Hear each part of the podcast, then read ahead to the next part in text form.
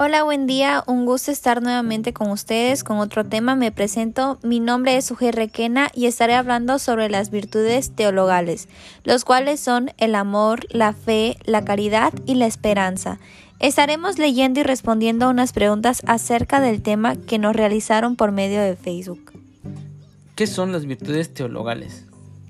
Las virtudes teologales son fe, esperanza y caridad y la persona que las vivió ejemplamente fue la Santísima Virgen María.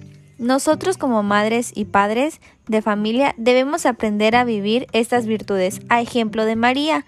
Además, debemos de educar a nuestros hijos para que ellos desde pequeñitos también las vivan.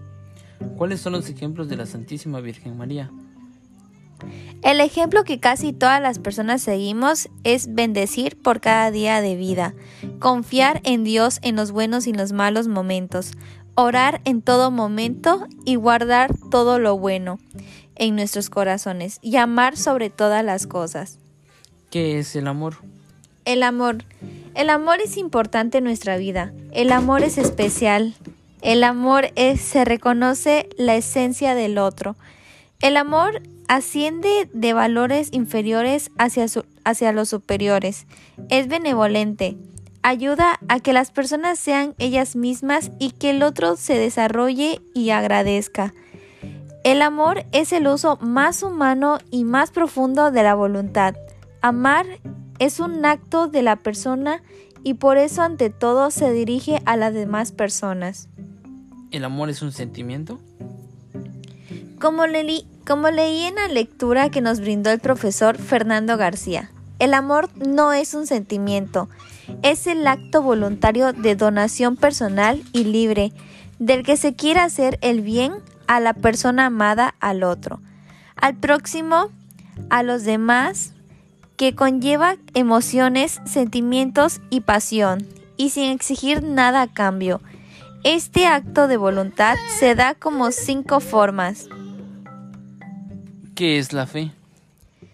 La fe, bueno, la fe no es un sentimiento, no es una emoción, sino una unión confiada de tu inteligencia y tu voluntad a Dios.